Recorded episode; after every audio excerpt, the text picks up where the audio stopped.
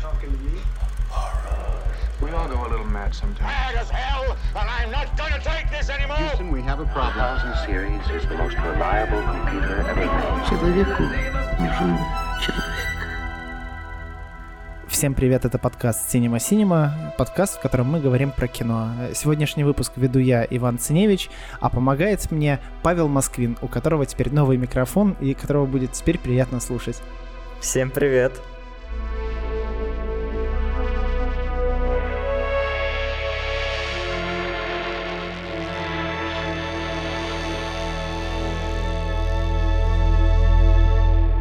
Важная особенность нашего подкаста — это то, что мы ведем ее под бутылочку пива. Сегодня мы пьем Корона Экстра с лаймом внутри. Ну, И доль, дольки, снаружи. дольку внутрь кинули. Корона Экстра по скидке по карте перекресток 79 рублей. А, в сегодняшнем выпуске мы в какой-то степени продолжаем э, тему самого первого выпуска, где рассказ велся на тему слэшеров. Там я упоминал про франшизу Крик, и сегодняшний выпуск будет посвящен исключительно этой франшизе. Э, совсем немного с выходом влево-вправо. Как я говорил в первом выпуске, слэшеры довольно быстро после своего расцвета загнулись. Золотой век был 1978 по 84 года. После этого жанр начал уже стагнировать. И э, почему, собственно, мы сегодня говорим про Крик? Это потому что этот фильм, эта франшиза, изначально фильм, они краски возродили моду на слэшеры и на, в целом на фильмы ужасов. Благодаря ним э, жанр обрел новое дыхание. И они настолько важны, что я решил выделить их прям в отдельный выпуск. Франшиза Крик — это продукт совместной работы двух невероятно талантливых людей. А, конечно, это больше, чем работа только двух людей. Все-таки команда там тоже была волшебная, и это видно. Но все-таки у франшизы есть прям два ключевых человека, две ключевых личности, благодаря которым франшиза стала вот такой вот известной, а, такой влиятельной на культуру, а, вообще на людей, потому что там тоже Вокруг Крика было много скандалов. Первый из этих людей — это Кевин Уильямсон, сценарист э, серии. На тот момент это был начинающий сценарист, который, вдохновившись историей про гейнсвильского потрошителя, набросал короткую историю о девушке, которая, которую в ее собственном доме пытается убить маньяк. Ты знаешь про этого потрошителя нет, что-нибудь? Нет, расскажи. Был такой мужик, Дэнни Роллинг, который рос в неблагополучной семье. У него отец был полицейским, и он был довольно жестоким. Он постоянно избивал свою жену, а, постоянно не было денег, на детей клался хуй, а, с воспитанием была беда. И вот был этот парень, он рос в такой семье. А, он ввязывался в всякий нехороший движ, типа там торговля наркотиками, в какие-то бандформирования вливался и вел такой неоднозначный образ жизни. В какой-то момент у мужика поехала крыша, и он начал убивать людей. Просто врывался в дома, убивал людей, грабил их и куда-нибудь еще угонял. А, по-моему, во Флориде в каком-то лесу вообще поселился, там лагерь у него был, там палаточка, все такое. А почему его назвали Гейнсвильский э, потрошитель? Потому что в городе Гейнсвилле он э, пять студентов зарезал в общежитии, по-моему. И там вот одно самое такое, э, я, я помню, он, он особой жестокостью отличался, и самое, что вот мне запомнилось, когда я пробегался по его истории, он э, ворвался в комнату к одной девушке, которая в тот момент спала, подошел к ней, Дальше, я так полагаю, это по его признанию, он сказал, что он какое-то время просто стоял над ней и смотрел, как она спит. Потом он достал э, то ли изоленту, то ли что-то такое, э, заклеил ей рот, связал ее, э, ножом срезал одежду, изнасиловал, убил, ушел оттуда. Там, по-моему, и краски еще четырех людей там еще убил. Ушел, вернувшись в свой лагерь, он понял, что, похоже, он забыл кошелек свой там выронил. Он решил туда вернуться. Он вернулся в комнату к этой девушке, я не помню в итоге, был там его кошелек или нет, но он посмотрел на это, подумал, что-то как-то недостаточно круто, взял, uh, по-моему, нож как раз-таки, отрезал ей голову, поставил голову на полку, чтобы голова смотрела на ее обезглавленный труп и ушел. Чтобы, как он сформулировал, что чтобы тот, кто найдет, охуел. Вот, и... Творческий подход. Очень творческий подход. И вот Кевин Уильямсон, после того, как прочитал историю про этого мужика, он написал вот, э, короткую историю, там, по-моему, на 18 страниц или что-то такое. Чуть позже он развил э, идею до сценария полнометражного фильма и отдал этот сценарий, собственно, своему агенту, чтобы тот выставил сценарий на продажу. Сценарий отправился на продажу, за него боролись э, за покупку несколько студий, не то чтобы очень активно, но в том числе там были Universal, Paramount, но я не уверен, почему. Скорее всего, из-за того, что фильм был, сценарий был очень кровавый, там, там внутренности вываливаются, вот это все. Студии были не, не настолько заинтересованы в нем. Пока шли торги, э, студии отсеивались, и остались э, в, в торгах только э, Ванштейны из Dimension Films и Оливер Стоун. И они боролись за покупку этого сценария. Интересный очень выбор у человека. А, интересно, Оливер Стоун бы, наверное, довольно такой артхаусный крик бы нам продемонстрировал. Мне это очень интересно было бы посмотреть. Но Уильямсон согласился на предложение Dimensions, которые ему заплатили 400 тысяч долларов гонорара, и плюс подписали с ним контракт на два сиквела и еще один фильм, который не связан с франшизой, просто вот что-нибудь там напишешь, или мы тебе дадим задачу, ты напишешь, и, ну, по сути, он еще три сценария кроме этого мог. А он, по-моему, числится с первого крика исполнительным продюсером, он, значит, и процент имел? Скорее, ну, может быть, я не увидел такой информации. Может, со второй части он стал исполнителем? Он со второй, значит, стал. Mm, ну вот. Второй ключевой человек для э, франшизы — это Уэс Крейвен, э, режиссер таких фильмов ужасов, как «Последний дом слева», «У холмов есть глаза», «Кошмар на улице Вязов». Он... Это немного... Я немного забегаю вперед, но почему Крик э, стал таким вот нашумевшим, почему собрал такую армию фанатов? Это очень постмодернистский фильм.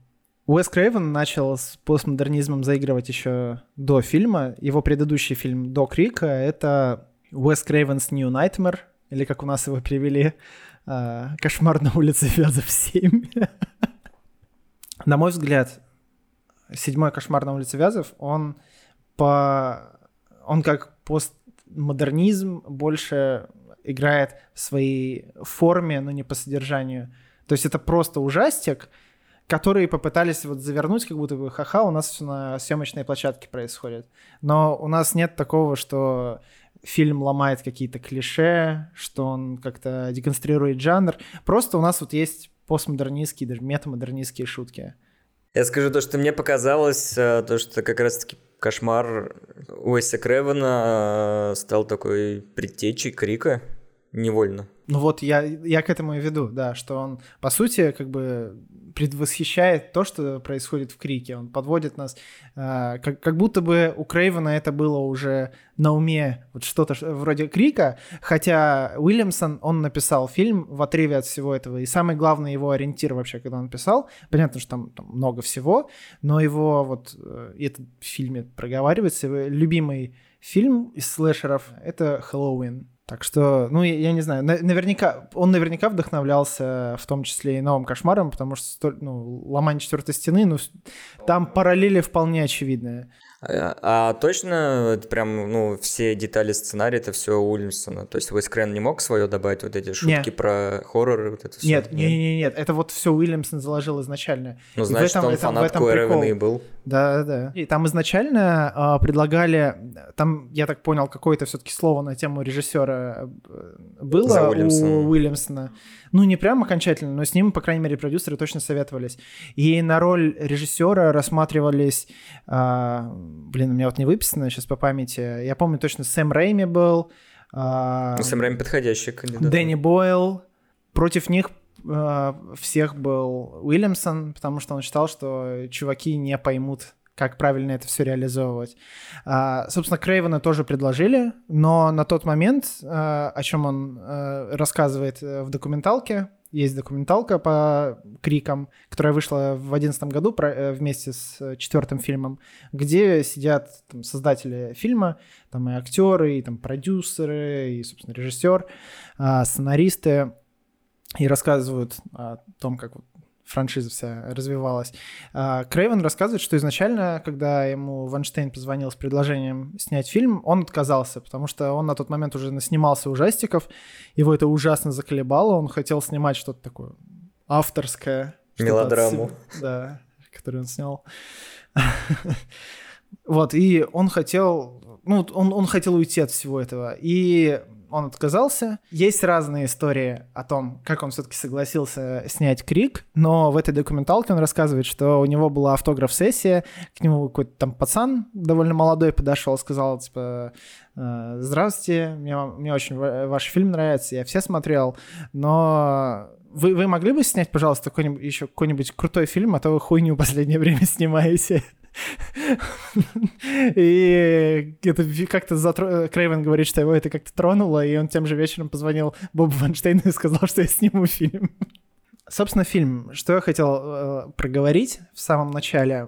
А, идея вообще нашего подкаста в том, что мы рассказываем про какие-то фильмы, которые нам интересны, которые мы считаем важными или классными, или еще чем-нибудь, я не знаю. И мы хотим, чтобы зрители, слушатели наши, то есть вы посмотрели эти фильмы. Если, когда мы говорили про слэшеры, там со спойлерами все так, ну, не сильно принципиально, зная многие спойлеры, они вообще никак не испортят э, впечатление от фильма, по крайней мере, как мне кажется. С Криком немного иначе. Крик надо смотреть, не, не зная, что, про- ну, что произойдет дальше, ну, особенно ну, впервые. Понятное дело, что если э, вы, слушатели, смотрели эти фильмы, они все-таки достаточно популярные, то вы и так все знаете. Но если вы слушаете в первый раз, фильмы серии Крик очень чувствительны к спойлерам. Желательно впервые его воспринимать, не зная все сюжетные повороты. Поэтому мы предупредим, когда начнутся спойлеры. В общем, первый Крик э, вышел в 1996 году. Вышел он в отличное время, он вышел на Рождество. Потому что не знали, когда именно его выпускать, были не. И, по-моему, вот, собственно, Боб Ванштейн придумал, давайте выпустим на Рождество, потому что есть фанаты ужасов, все они хотят посмотреть какой-нибудь ужастик. И обычно на Рождество выпускаются какие-то другие фильмы. И он рассудил, но ведь люди, которые любят ужастики, на Рождество-то они тоже не против посмотреть ужастики. Они же смотрят ужастики, потому что им нравятся ужастики, а не потому что сейчас время года соответствующее. Поэтому они решили выпустить. И там была вот э, довольно крутая история, когда за первый уикенд он собрал определенное количество денег, а на второй уикенд он собрал еще больше денег, а на третий э, уикенд он собрал еще больше денег. А, И у него была довольно такая скромная реклама, он во многом за счет сарафана становился популярен. Изначально сценарий, э, который купила Dimension, э, Dimension Films, назывался Scary Movie. Но в дальнейшем фильм для релиза решили переименовать в Scream, то есть Крик. В итоге, в итоге Scary Movie назвали пародию на, собственно, Scream. То есть то, что было изначально Scary Movie, стало пародией. При том, что сам фильм, по сути, является пародией на ужасы. И пар- пародия на пародию на ужасы назвали Scary Movie оригинальным названием этой пародии. Многоходовочка. Ну, к этому фильму еще дойдем. До этого фильма дойдем еще. Итак, что же такое Крик? Крик — это постмодернистский триллер, который отлично обыгрывает предшествующие ему слэшеры и в целом фильмы ужасов. Фильм одновременно и держит в напряжении, и отлично веселит всякими шутками и отсылками. А, ну, например, открывающая сцена с Дрю Берримор, там вот прям два в одном. С одной стороны, убийца спрашивает, какой твой любимый э, фильм ужасов? Когда разговаривает с ней по телефону. И она говорит, отвечает, э, что это Хэллоуин. И как бы, ну, казалось бы, отсылка прям в лицо тебе даже. Ну, Хэллоуин. Все знают, что есть такой фильм ужасов Хэллоуин. Но, но круто, что когда она это говорит, она опирается о кухонный стол, и она берет кухонный нож, она его вертит в руках и говорит «Хэллоуин».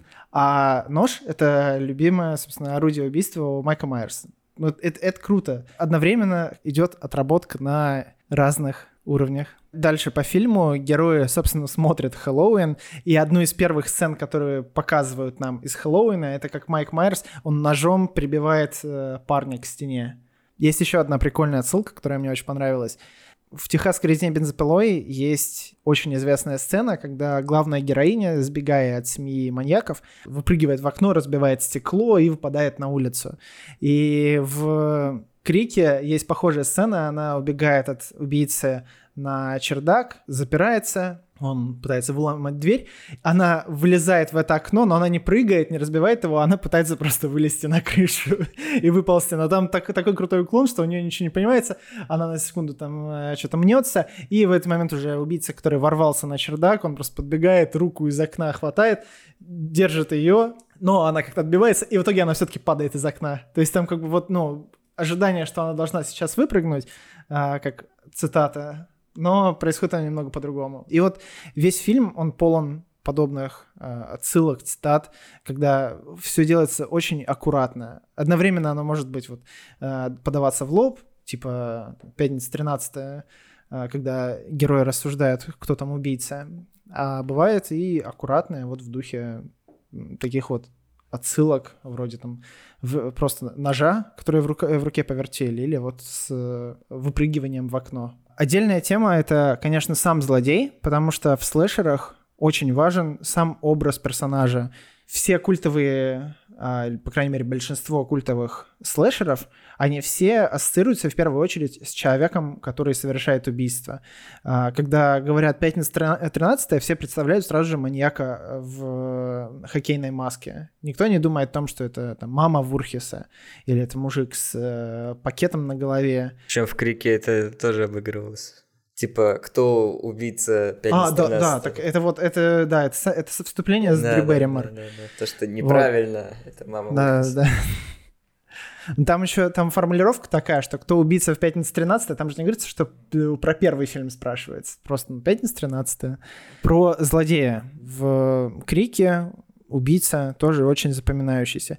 Маску, на самом деле, дизайнили э, очень долго. У них были большое количество разных вариантов, потому что э, в самом сценарии там было просто написано, что э, ну, когда впервые появляется убийца, там написано это просто фигура с маской э, призрака, без каких-либо деталей, что типа вы сами делаете, придумываете. А, они задизайнили большое количество разных масок, пластмасса, резина, вот там разные вообще ужасные морды но все было вот как-то не то. А, они понимали все-таки, что фильм, он именно, что это не просто ужастик, он именно на грани с комедией работает. И надо как вот найти правильный баланс, чтобы было и страшно, но при этом а, шутки в таком случае бы не были какие-то неуместные.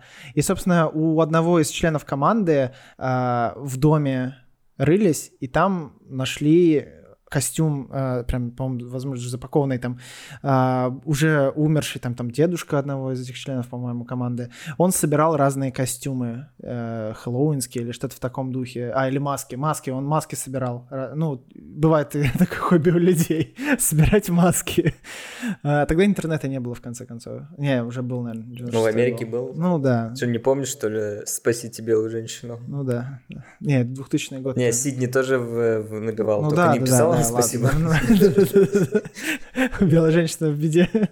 И там был костюм дешевый, а, а, какой-то капюшон, а, не знаю, как-то мантия и вот эта маска с призраком. Они записывают такие, да вроде прикольно.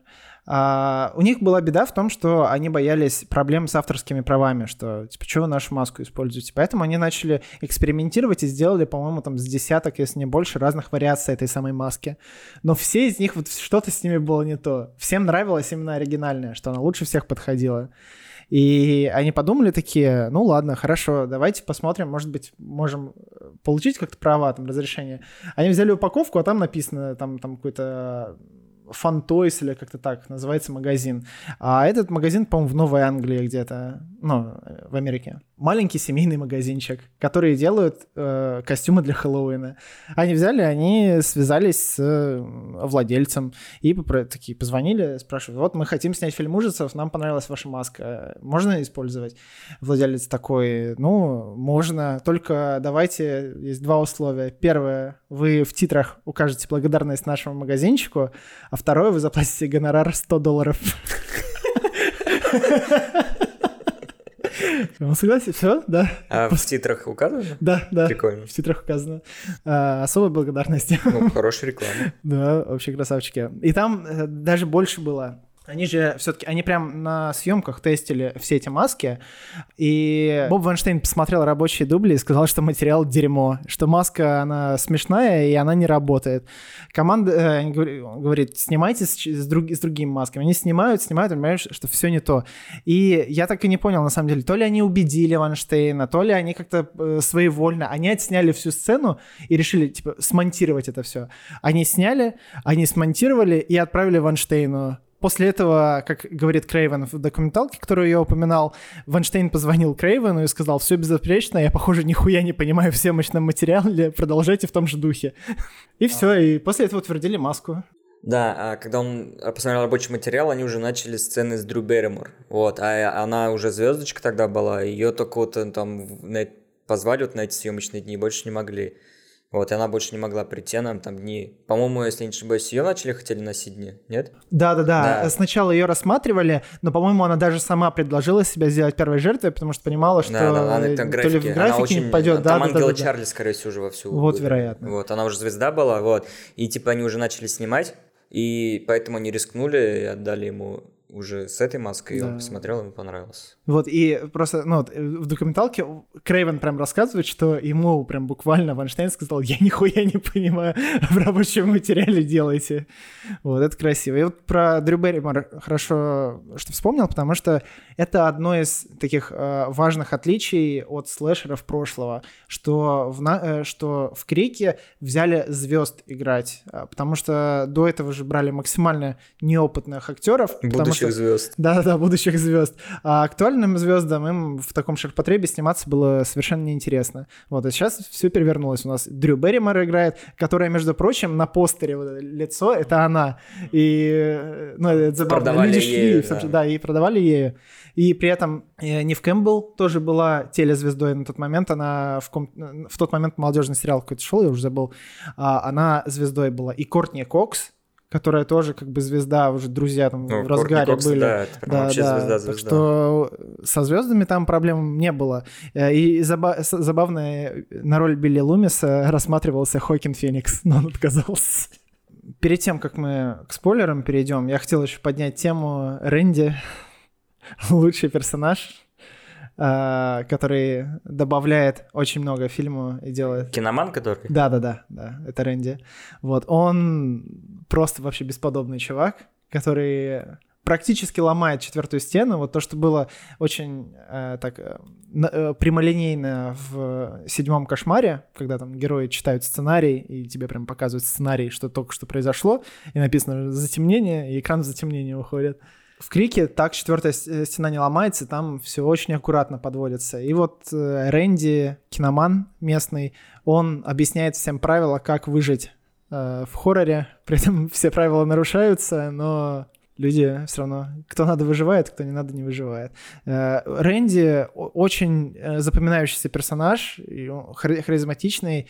Одна из причин, почему он такой запоминающийся и классный, э, это потому что ему он сам по себе очень остроумный чувак был, очень веселый, и Крейвен ему это одна из тех вот небольших частей э, фильма, где импровизация позволялась. Практически, ну, большая часть того, что говорит, э, как говорит Рэнди, это его импровизация, ну, актера. И во втором фильме точно так же было. И даже в третьей части, по-моему, они там едва ли они полтора часа с ним на- на- записывали, то, что там на кассете это происходит. Прям этот э, бюджетный Билл Мюррей. типа. э, Очень классный парень, но от него, правда, харизма прям Ну да. плещет. В чем идея фильма? Что убийцей может быть каждый. Э, Среди школьников появился какой-то маньяк, который этих школьников одного с другим убивает. И герои понимают, что, скорее всего, кто-то из людей вокруг, кто их окружает, он убийца. И на большое количество людей наводятся подо- подозрения, и, собственно, ты как зритель смотришь на, на все это и пытаешься угадать, кто же все-таки маньяк. И э, каждый раз тебя обманывают. Сначала тебе показ... намекают, что ну вот, вот, вот убийца перед тобой, и сразу же ему дают какое-то алиби. А потом раз тебе говорят, а вот, вот тот чувак подозрительный, а еще вот этот подозрительный. И на всех как-то вот тебя к чему-то подводят, что они могут быть убийцей. И на этом, я думаю, мы можем к спойлерам перейти. Убийцы — это Билли и Стьюи. А, финальная разборка, в которой появляется раскрывается личности злодеев. Э, Весь финальный эпизод с э, тусовкой, с вечеринкой в доме, это же... Он длится 40 минут, между прочим. Там фильм час 50 идет, из них 40 минут — это финальный акт.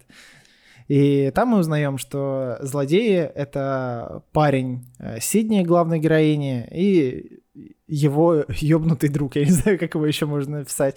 Стюи, которого играет Мэтью Лиллард, который, наверное, всем в первую очередь, по крайней мере, мне известен как Шеги из Скуби-Ду экранизации. Мотивы, даже мотив, наверное, в, в этом вот гениальность фильма, что он, э, он бал- балансирует всегда на гранях, он вроде и комедия, вроде и триллер, и то же самое э, об этом говорилось в документалке, когда думали о том, как закончить историю, э, с одной стороны, хотелось э, дать какой- какую-то мотивацию злодею, почему, почему они убивают, почему он, убийца, убивает. Ну, потому что на ровном месте это не может происходить. С другой стороны, если какой-то, какой-то вот просто причины нет, что это просто вот зло, ради зла, что ты не, ты не знаешь, откуда его ждать, то это тоже это жутко. И, скорее всего, исходя из этого, Уильямсон придумал, что будет два злодея, у одного есть четкая мотивация, а другой просто ебанутый. И вот этим мне нравится. Фильм постоянно находит, как вот побалансировать на гранях. И ты... Ну, в, в- в этом он умен, этот фильм. Фильм умный. Он, он не сваливается в какую-то одну грань всегда. И когда э, дебилы начинают пырать друг друга ножом, все в кровище. Когда у них одна жертва освобождена, Да-да-да-да. не, не И заключена. они там они что-то спорят. Э, Я обожаю момент, когда Сидни звонит им, и э, у них там небольшой разговор, по-моему, она сначала спрашивает, what is your favorite scary movie, а потом, когда она говорит, типа, я вызвала полицию, и Стюи такой, Сидни, ты правда вызвала полицию? Ты да, «А, родители будут очень злиться. Это прям- Я, я, не- я реально я не понимаю, как можно было написать вот сценарий так по-умному. Это один из самых первых сценариев, которые он написал полнометражно. Ну, это, по-моему, даже вот из того, что экранизировано, это первый экранизированный сценарий Уильямсона. Еще из, из импровизации э, этот Дьюи, он же выживает в конце. Это на площадке решили так сделать, а изначально он по сценарию умирал. Вот, ну, растянулось, что ему во всех фильмах в спину нож втыкают. Но все-таки наводят э, подозрения на разных, что, ну, понятно, что там Билли, э, на больше всего подозрений, и потом его сразу же тебя отмывают, что он его задержали в полиции, и когда он был задержан, был звонок э, Сидни. А, при этом там, ну, Стюи тоже такой подозрительный тип, и на Рэнди тоже наваливают немного, что типа, а ты там поехал от своих фильмов ужасов. А в этой сцене еще очень хорошо сделано то, что и Дьюи становится под подозрением, потому что он его звали, он Дьюи, не выходил, да. не выходил, как он вышел, трубку бросили. И на отца Сидни тоже набрасывают подозрений, что куда-то он там исчез, не связывается ни с кем, в отель, куда он там должен был заселиться, он не заселился. Вот, поэтому, ну, там, там классно балансирует. И вот э, прикольная штука тоже про релиз фильма.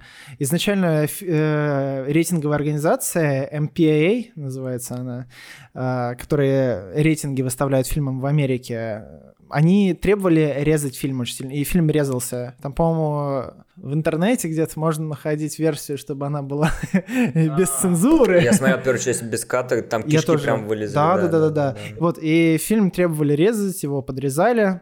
И одна из э, требований этой организации, с которой я просто охренел, потому что, ну, это откровенная цензура, это уже не, не, не просто рейтинг, это цензура. Им э, не понравилась фильм, э, фраза из вот финального э, монолога злодеев э, «Фильм ужасов не создают маньяков, они лишь делают их более креативными». Эту фразу требовали вырезать, потому что, типа, вы оправдываете там терроризм или как угодно это можно назвать. Фильм, э, фильму хотели дать рейтинг NC-17, то есть, ну, только для взрослых. Если ты э, младше 18 лет, ты не, тебе запрещено просто смотреть. А, а фильм хотели все-таки сделать рейтингом пониже, чтобы расширить охват аудитории, при этом не пожертвовав собственным содержанием. И Боб Ванштейн, он смог выбить рейтинг R, не вырезая эту фразу. А R — это значит зрители младше 18, они с родителями могут смотреть. Он выбил этот рейтинг, Крейвен спросил, типа, как ты это сделал, и Ванштейн сказал, он убедил цензурирующую организацию, что этот фильм — это комедия, а фраза, которую они говорят, — это сатира. И их это, и, им нормально было, и они снизили рейтинг. И мы переходим к второму фильму. Фильм вышел меньше, чем через год. Э, первый фильм был настолько успешен, что сразу же, ребята, делаем дальше. Фильм столкнулся с проблемами еще в самом начале. Э, его сценарий был слит в интернет. Это первый слив сценария, голливудского сценария, который навредил фильму вот из, из всех. Сам, это первый крупный слив, который был. И его, ну, слили, что сценарий начали очень быстро переписывать, переснимать сцены какие-то. Я, правда, вот насчет пересъема не очень э, понял, потому что э, про это будет немного дальше, конечно, э, в деталях. Но главная проблема в том, что вроде, вот вроде зрители еще до того, как фильм там даже закончили снимать, они уже знают, кто убийца. Но судя по тому, что в семнадцатом году Кевин Уильямсон говорил в интервью в каком-то, в слитый э, вариант сценария он включал в себя фейковую концовку, которая как раз на случай слива сценария была написана. На мой взгляд, второй фильм получился слабее первой части. Но не, не потому, что фильм плохой, фильм вообще не плохой, а отличный. Просто у первого фильма настолько высокая планка, что я не могу представить, как вообще можно не то, что ее переплюнуть, даже просто хотя бы приблизиться к ней. Все равно фильм отличный, он очень-очень хороший. Просто надо понимать, что вот есть первый фильм, а есть все остальные. Мне очень понравилась открывающая сцена фильма, которая вообще на самом деле хороша во всех частях во всех частях франшизы открывающая сцена классная. Во втором фильме открывающая сцены такой очень самоироничный ужастик, как, собственно, Крик и должен быть, где черный умирает первым. А, все пока... Где э, ввели вообще персонажей чернокожих. Да, кстати, почему-то, вот когда я готовился к подкасту и пересматривал фильмы, я вдруг обратил внимание на втором фильме, что вдруг появилось много чернокожих, и я понял, что в первом фильме их, по-моему, вообще не было. Ни одного. Ну, может быть, там на фоне кто-то мог пройти. Среди персонажей, которые говорят, точно нет. Да, из основных персонажей никого не было. А во втором их сразу стало прям э, много. И фильм начинается с того, что чернокожего парня убивают, и он, он первый умирает. Его девушка, тоже черная, максимально стереотипная, которая громко комментирует происходящее на экране и которая бесит весь зал при этом она наблюдает и комментирует э, то, что происходит в фильме, который является фильмом внутри фильма по мотивам того, что происходило в первой части Крика. Э, и ее собственно, убивают, и она выползает э, вся окровавленная к залу. И все фанаты этого фильма, они в масках, э, они просто этими бутафорскими ножами машут и, и непонятно, кто убил. Да, да, и непонятно, кто убил. Во всей этой сцене, мне кажется, очень хорошо э, видно, как комедия и триллер, они просто сливаются вместе, потому что там, там вообще невозможно понять, где заканчивается комедия и где начинается, собственно, ужастик. Фильм внутри фильма снял Роберт Родригес. Я вспомнил, он был одним из режиссеров, которых рассматривали на первый, на первый фильм, э, на пост режиссера. А он Но... вот эти фильмы снимал? Да. А Крэвен их сам не снимал? Нет, их, их снимал Родригес. Интересно. И да, со второй части уже, если ты говорил, были только звезды, но уже со второй части уже пошли люди, которые в будущем будут звездами. Вот эти черно, парочка чернокожих, ну, они там, да. не были, они вот я сейчас посмотрел, они были пару сериалов у них, ну я не думаю, что они прям были звездами, потому что Джада Пинкет Смит, это чернокожая да. женщина, которая она в итоге сыграет э, в культовой матрице персонажа Найоби. А Амар Эпс, э, который ее парень, его самая знаменитая роль это будет э, Доктор Хаус, то, что он играет одного из помощников Доктора Хауса. Ну, звезды там тоже были. Во-первых, Тимоти Олифант.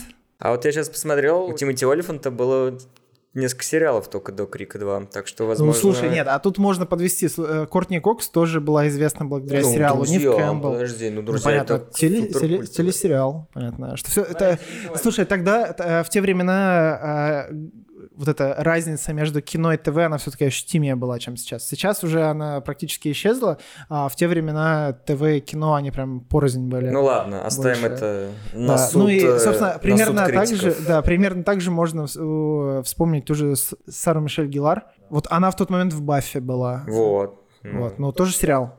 Сейчас, сейчас на всех этих актеров приятно смотреть, что ты просто ты узнаешь лица. Это круто. Да. А, И Лив Шрайбер, его роль, э, А, сказать, его то, что он в расширили. первом фильме он был всего лишь по телеку мельком, а уже во второй части у него очень большая роль. Он один из новых персонажей, на которых а, падают Которые подозрения. подозрения, да. Да, да. Сара, э, Сара Мишель Гилар, такой очень второстепенный персонаж, она умирает, и про ее смерть очень прикольная вещь написана. Ее убийство было максимально подвязано к Уэсу Крейвену, потому что Кевин Уильямсон написал, у меня прям скриншот есть из сценария, слайдинг glass door, типа отодвигающаяся стеклянная дверь, Стекло взрывается, э, разлетаясь на осколки от того, что тело Сиси э, разбивает, е- э, точнее, врезается в него, включая тревогу. Громкий э, пронзительный э, рев э, раз- разносится по всему зданию в тот момент, когда тело Сиси приземляется на веранду снаружи. И дальше идет в скобочках заметка. Уэс должен сделать тут э, нереально страшно, скажем так. Там типа scary shit here. типа Уэс does really scary shit here. это, это очень прикольно. Продолжая убийство, очень жалко, что убили Рэнди в этом фильме.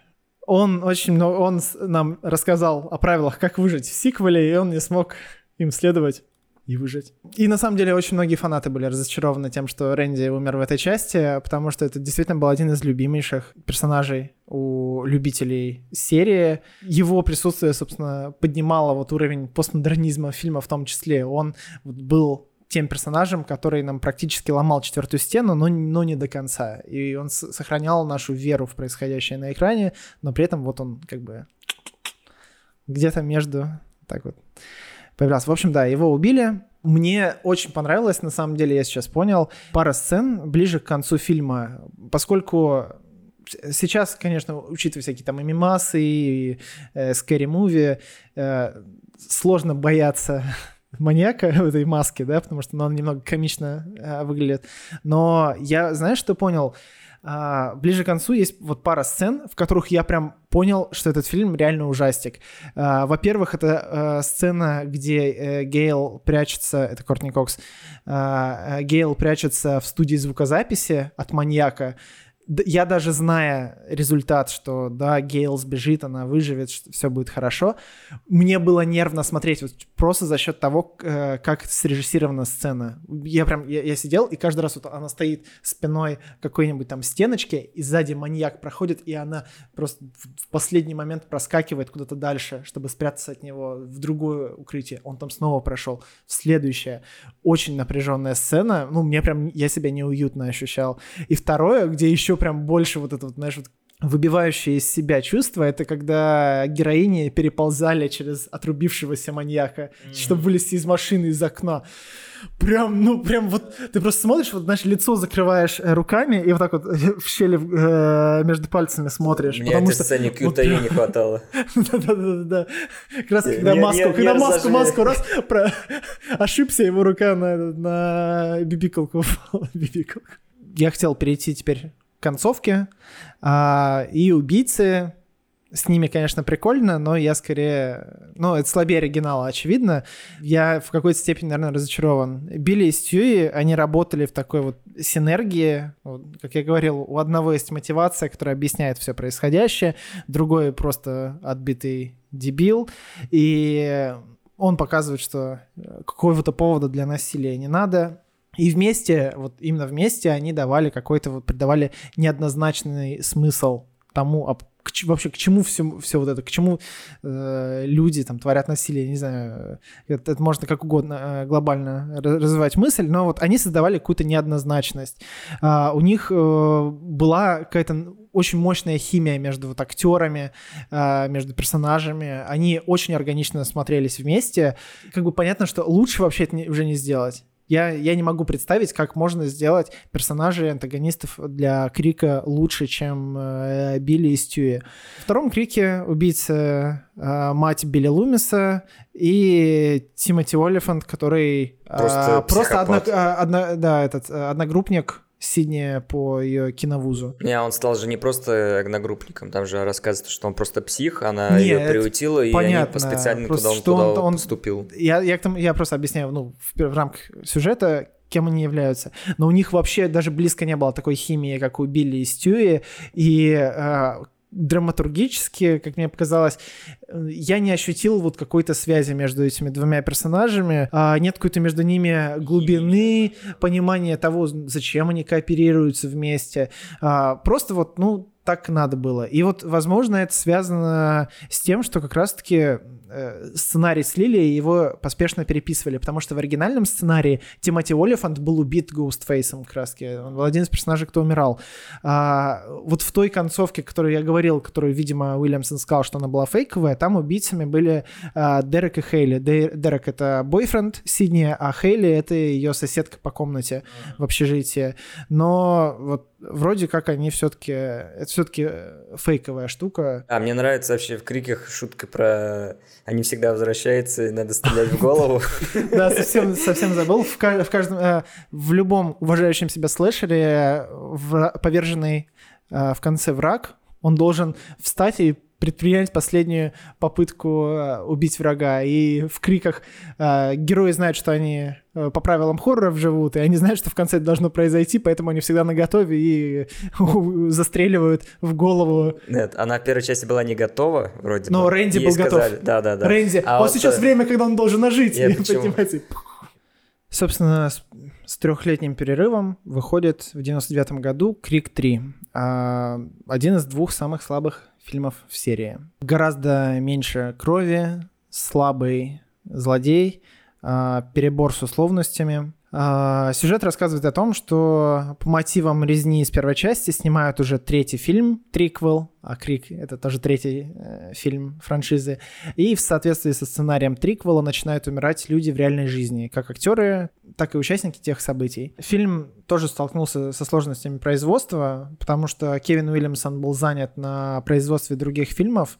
Он, он сделал набросок небольшой э, на пару страниц того, что должно примерно произойти в третьем фильме, и пошел заниматься своими делами. И там начали нанимать разных э, сценаристов. Там, там прилично народу поработал, на самом деле, над сценарием, и он в процессе писался. Изначально события должны были происходить в школе. В школе должна была быть резня. И примерно в тот момент, когда должен был начаться продакшн, случился Колумбайн. Помимо того, что, в принципе, все это становилось слишком неоднозначным, и надо по-хорошему менять а, место действия, еще и, в принципе, на фильмы ужасов начали особо дерзкие нападки делать. Типа вот это а, всякие кровавые фильмы, они виноваты в том, что два чувака ёбнулись и пошли народ в школе стрелять. Лучше бы видеоигры обвиняли. А и их тоже обвиняли. Ну, в общем, об- обвиняли все, что угодно. В том числе из-за этого фильм пострадал в плане жестокости, он больше в комедию шел. А В нем гораздо стало меньше э, пугалок разных и э, саспенса, там именно вот больше они в иронию какую-то пошли. Мне сразу бросилось в глаза, как себя ведет призрак Ghostface. Он стал какой-то машину убийцы, а, потому Вот. что первой второй части я всегда орал то, что они нелепые, они бегают, они спотыкаются обо все, падают, им больно, их бьют. И это, было, это был большой контраст с типичным э, э, слэшерным злодеем, который просто как машина идет не спеша, и да, он- да. с ним ничего не И сделать. тут Ghostface превратился в машину, его ничего, то, что там ввели бронежилет, там этот, Ой, это вообще, это, у меня есть заметка на зас- эту тему мгм, придем. При этом еще, еще из проблем э, стали совсем уж какие-то блеклые второстепенные персонажи, вот эти все актеры, которых убивают, вообще не запоминающиеся, потому что из предыдущих фильмов я большинство помнил. И э, Татум, я, к сожалению, актрису не помню, вот, которую э, в гараже зажевывают двери и убивают. И у нас есть там и Стюи, есть вот и Рэнди, есть и вот Дерек, этот бойфренд, есть э, э, Хейли, которая соседка, которая вроде совсем второстепенный персонаж, но ты ее плюс-минус запоминаешь. Да даже во э, второй части персонаж. Да, да. э, ну, я, я вот я, я это, это уже по, по второму фильму. И есть. э, Черный оператор, сколько с ним Чёрный- шуток там было. Да, так оператор в первом фильме Кенни, так, и, в принципе, из первых частей и Дьюи, и Гейл, отличные персонажи. Здесь кто из персонажей был? Коттон, Левшрайбер, отлично в начальной сцене об- обыгран. Он всю свою э, историю, ну, окей, во втором фильме это было, шел к тому, что он хотел прийти к славе, он стал знаменитым, и он ведет ток-шоу под названием «100% Коттон». Я даже в очередной раз, пересматривая фильм, я все равно смеялся с этого, потому что это гениально. И вот, собственно, в начале персонаж, который пришел к логическому завершению вот развития персонажа, э, он умирает от нового убийцы. И вот с этого момента я уже начал испытывать вот эти вот моменты, когда условности стали настолько условными, что я перестаю верить в происходящее. Когда раньше персонажи звонили и прикладывали какую-то штуку искажали свой голос, ну ладно, окей, просто какой-то искаженный голос. А здесь э, у него появилась эта магическая машинка, которая меняет его голос вообще на любой. Там можно- Имитирует, нет, даже еще хуже, он повторяет голос существующего человека. Да, и та- что там- даже в миссии невыполнима хоть как-то пытались объяснить такой момент, то что ты должен вот эти фразы уровня там этот, хочешь еще эти вкусных французских булочек прочитать, чтобы каждая буква, как ты их фонетически называешь, чтобы она была. А он, откуда у него это? Ну вот, на ровном месте абсолютно. Там можно, на самом деле, притянуть, что он знал, кому он будет звонить, что это были известные люди, там, типа, там, Гейл, Сидни, э, Шрайбер. Но это так натянуто, честно, это так натянуто, что я не могу... Ну, это, это, это, ломает восприятие. И дальше, а, когда то, что у Сидни там кошмар с матерью э, М, снится, ну, это Вообще ни так к чему, да. да. ни к чему прям. Это так вот банально, так клишировано. Фильм был Зачем? Да, а фильм тут- реалистичный. Какие кошмары, какие призраки, вы о чем вообще? И меня это прям раздражало. И когда, помнишь, э, по Ghostface, кто там, Дьюи стрелять начал, и он под машину укатывается, и потом типа исчез. А они подходят, а там под машиной он фотографию обронил, на которой... э, Не обронил, там- специально положил. ну, понятно. Он, он не знал, что его там подстрелят, и он это сделал с такой скоростью, типа он укатился раз, и там через пару секунд его нет уже, а он оставил. Ну, это, ну, это слишком условно. Все эти вещи, они начинают выбивать тебя из происходящего, и ты Но все перестаешь спасает верить. Рэнди. Во-первых, ну, Рэнди в кавычках возродили очень круто. Когда казалось, вот все, он умер в прошлом фильме, но оказалось, что он перед своей смертью записал на кассету, что вот, ребят, если вдруг я там умер или что-то произошло, а, вам нужно пережить триквел, вот вам правило триквел. это, ну, это гениально. Вот тут я просто рад тому, что сценаристы смогли выкрутились это из тех вот моментов сценария, когда оно прям очень хорошо и вполне в духе Уильямсона. Наученный опытом второго фильма, когда сценарий слили, они сразу рассчитывали на несколько альтернативных концовок, которые они снимают. Несколько альтернативных опенингов было. И они каждую сцену, которую они снимали, а, даже которые писались прям на ходу, а, с учетом того, что есть несколько концовок, они по-разному их снимали, чтобы потом как конструктор можно было разные сюжеты собирать. Когда фильм в первую очередь снимается, чтобы быть гибким по сюжетам, его содержание страдает. И, вероятно, это одна из основных причин, э, почему фильм такой слабый оказался. Потому что вот он весь очень условный и очень натужный, потому что лишь бы люди не узнали, а кто же у нас в итоге злодей. А злодей у нас один — это режиссер фильма, который оказывается братом э, Сидни. И вот все, да, такая там Санта-Барбара совсем уж откровенная пошла, и ну, не очень понятно, а, зачем. Там, там по- на протяжении всего фильма много э, таких слабеньких моментов, и это контрастирует, опять же, с первой частью, которая прям очень вылизана была. И одновременно с этим фильмом примерно снимался фильм Scary Movie. Очень страшное кино в нашем прокате.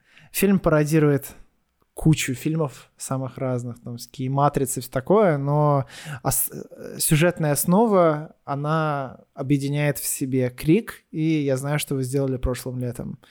А, От Крика идет большая часть сюжета, а, но если в Крике там, за год до событий происходит убийство матери Сидни, то здесь уже главной героиня Синди, и год назад они ехали с друзьями на машине, избили какого-то мужика.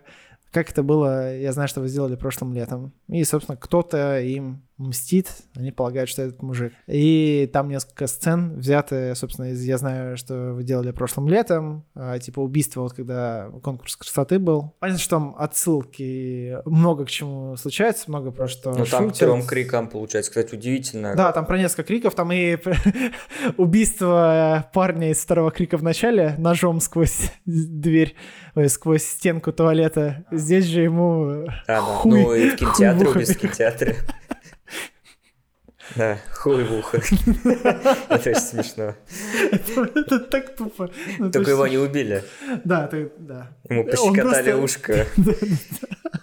А женщину убили в кинотеатре Да, он сам убил ее. Ну да. Ну и очень страшное кино, так же, как и Крики, сделаны Миромаксом.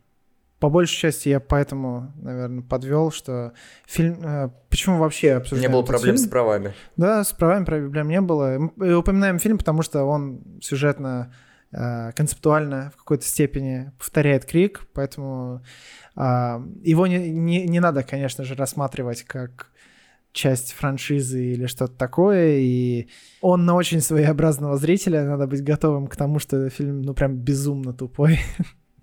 А, но если что, если вдруг вот с- в прос- про- крики так нравятся, то можно, конечно, посмотреть, что В свое и время был... посмеяться. В свое время был довольно смешной, мне кажется. Ты думаешь, сейчас смешно. С огромным перерывом, уже, получается, В 11 лет. в 11 лет выходит Крик 4. Одновременно с ним, я уже упоминал, вышла документалка Still Screaming, The Ultimate Scary Movie Retrospective. Называется ретроспективная документалка, где создатели а, вспоминают о том, как они первые три части делали. И вот что мне понравилось там, по большей части это просто такая интервьюшная история, но опенинг они сняли в духе э, криков, когда там герои говорят по телефону, кто-то там кого-то убивает, маньяк э, с ними там беседу ведет. И там э, маньяк задал вопрос, на который я э, не смог правильно ответ дать, я ошибся. Он, вот смотри, это, это тебе вопрос. Кто э, во, вот во всех криках, ну, окей, первая часть получается, кто умирает самым первым? Парень э, Дрю Берримор. Вот. А я на автомате вместе с персонажем такой, ну, Дрю Берримор умирает. Ну, я сейчас Она же умирает в опенинге. Вот когда... После того, как ты подготовил, я сразу думал, ну вот, подвох да, будет. да, подвох. А если подвох не ожидаешь, ты, скорее всего, скажешь, ну, Дрю Берримор. А в итоге, да, там сначала ее парень умирает. Так вот, Крик 4. В свое время я его, вот когда я смотрел всю франшизу, мне он показался по крутизне, наверное, на уровне второго фильма, если даже не круче. А сейчас при пересмотре у меня мнение о фильме опустилось вот примерно как там на уровне третьего, э, третьей части. Ну, мне фильм очень слабым показался. Не очень слабым, но достаточно слабым на фоне первых двух. Он слабый, скажем так, не, не в тех аспектах, в которых э, есть проблемы у третьего фильма, они все-таки по-разному, у них разные проблемы, и тут больше Уильямсона, наверное, хотя тоже я не очень понял, где его работа, как-то, ну, не, не совсем Как поймал. Может, он. ну, Да. столько лет прошло, может, уже ну, там, стиль поменялся, я не знаю. При этом, во-первых, открывающая сцена, как и во всех частях, она крутая. Это, наверное, лучшее, что вообще есть в фильме. А я Тебе бы поспорил, мне не понравилось то, что эти, бесконечные фильмы внутри фильма, внутри фильма, уже Ну, устаешь, этом- и уже это опять фильм внутри фильма, нет, это уже фильм. Ну, Но как бы, мне- да, но это это не концептуально, не, знаю, ну вот, а, мне показалось прикольным, концепт такой себе, раз обманка, два обманка, ну, забавно. Вот, я не знаю, было у тебя такое ощущение или нет, но у меня а, было чувство, что фильм как-то вот свой а, постмодернистский шарм растерял. Он превратился в то, что, собственно, первый фильм деконструировал. Да. Он стал тупым ужастиком. Там уже нет просто. никаких Да, там герои не понимают, что они находятся в хоррор-фильме, они не действуют в соответствии с этим знанием. А, теперь это вот, вот есть просто триллер, в котором вот есть там какие-то убийцы, которые убивают а, э, разных дурачков. Ну да, туда написали отсылки. Да, как бы смотрите, у нас тут есть любители кино, которые рассуждают про ребуты и все такое. Вот, Фильм я сейчас к этому хочу сказать. Я сейчас подумал, возможно, ну, если мы смотрим вот настолько тонкую деконструкцию, то, что они сделали фильм так, как все фильмы-ребуты выглядят, когда то, что это было на грани деконструкции, тот же Elm Street, когда ты смотришь э, ребут, э, ну, он ужасен, вы зачем делаете э, из Фредди Крюгера нарочито педофилом тем же? Ну, это так не работает, не должно было таким быть. И в Крике это же в конце только это есть шутка деконструированная, типа запомни то, что оригинал лучше, чем ребут, там, и Ну, выстреливает. Там, там. там есть такие шутки. Просто это после тестовых показов было сделано. Потому что сначала фильм заканчивался на том, когда вот э, в конце у них драка происходит, приезжает полиция, и эту Эмму Робертс, э, племянницу, убирают, увозят в скорую, там ее репортеры фотают, и на фоне слышно, что обсуждение того, что Сидни выжила. И на этом должен был быть клиффхенгер, типа, ждите следующий фильм. И только потом на тестовых просмотрах всем показалось, что как все подскомкано и по-дурацки, и они досняли вот эту больничную часть уже, и там эту шутку добавили. То есть, понимаешь, даже это уже потом добавили, изначально даже такого не было. Вот, и, ну, собственно, и этот фильм — это последняя режиссерская работа Уэса Крейвена. Ну, а дальше уже се- э, франшизой стало совсем непонятно. Э, Хотели снимать сериал, а даже Крейвен должен был участвовать. В 2012 году, по-моему, объявили о том, что создают сериал по мотивам кинофраншизы. Э, Сериал, как я полагаю, попал в производственный ад, потому что там какие-то новости совсем редкие появлялись о, том, о производстве, там сменялись шоураннеры, там какая-то каша происходила. В итоге в 2015 году вышел первый сезон. Вяленький, скучный, подростковый сериал, который непонятно, как он вообще, какое отношение имеет к фильмам. Там тоже пытаются в постмодернизм, там типа ха-ха, смотри, у нас есть а, кинофанат, Да, который да, да, да. говорит про то, что, а, ну, чё вы, ребят, ну, слэшер же не может быть сериалом. Вот типа, Да, ох, да, да, смотрите, как мы шутим. Но это все вот тоже, как в четвертом фильме было, оно, ну, как бы, да, мы, типа, они шутки такие добавляют, но это не работает на Но повествование. это не Рэнди. Да, и это не Рэнди, там нет той харизмы. Вот, и, ну, в общем, второй сезон оказался прям, ну, пободрее, чем первый. Типа, это все еще подростковый сериал, как бы не надо там как-то планку завышать. Но просто он стал бодрее, веселее. И, ну, рейтинги падали. А в, сери- э, в сезоне было 10 серий, по-моему. Они выпустили два хэллоуинских, типа, специальных эпизода, которые суммарно длятся 2 часа. И это как один большой фильм можно воспринимать. И вот они, на самом деле, плюс-минус еще прикольные. Там герои, выжив а, в резне, которая была до этого, а, ну, типа, первые два сезона, они отправляются на какой-то остров а, отдохнуть, потому что им там то ли путевки то дали, то ли еще какая-то херня. И они там селятся в особняк, в котором начинается резня. И там, там их, не знаю, сколько там, 6-7 человек, и потихоньку там одного с другим режут, и непонятно, кто убийца. А, потому что там плюс-минус те же самые персонажи, плюс пара новичков, и, по-моему, эти новички не являются убийцей. И вот, ну, там хотя бы прикольное, оно, знаешь, как, он- они пытались поместить это все не в рам, не растянуть на сезон, а это вот практически полный метр был. И да, это всё тоже сам подростковая шляпа, но... И рейтинги были настолько плохие, что сериал заморозили после второго сезона.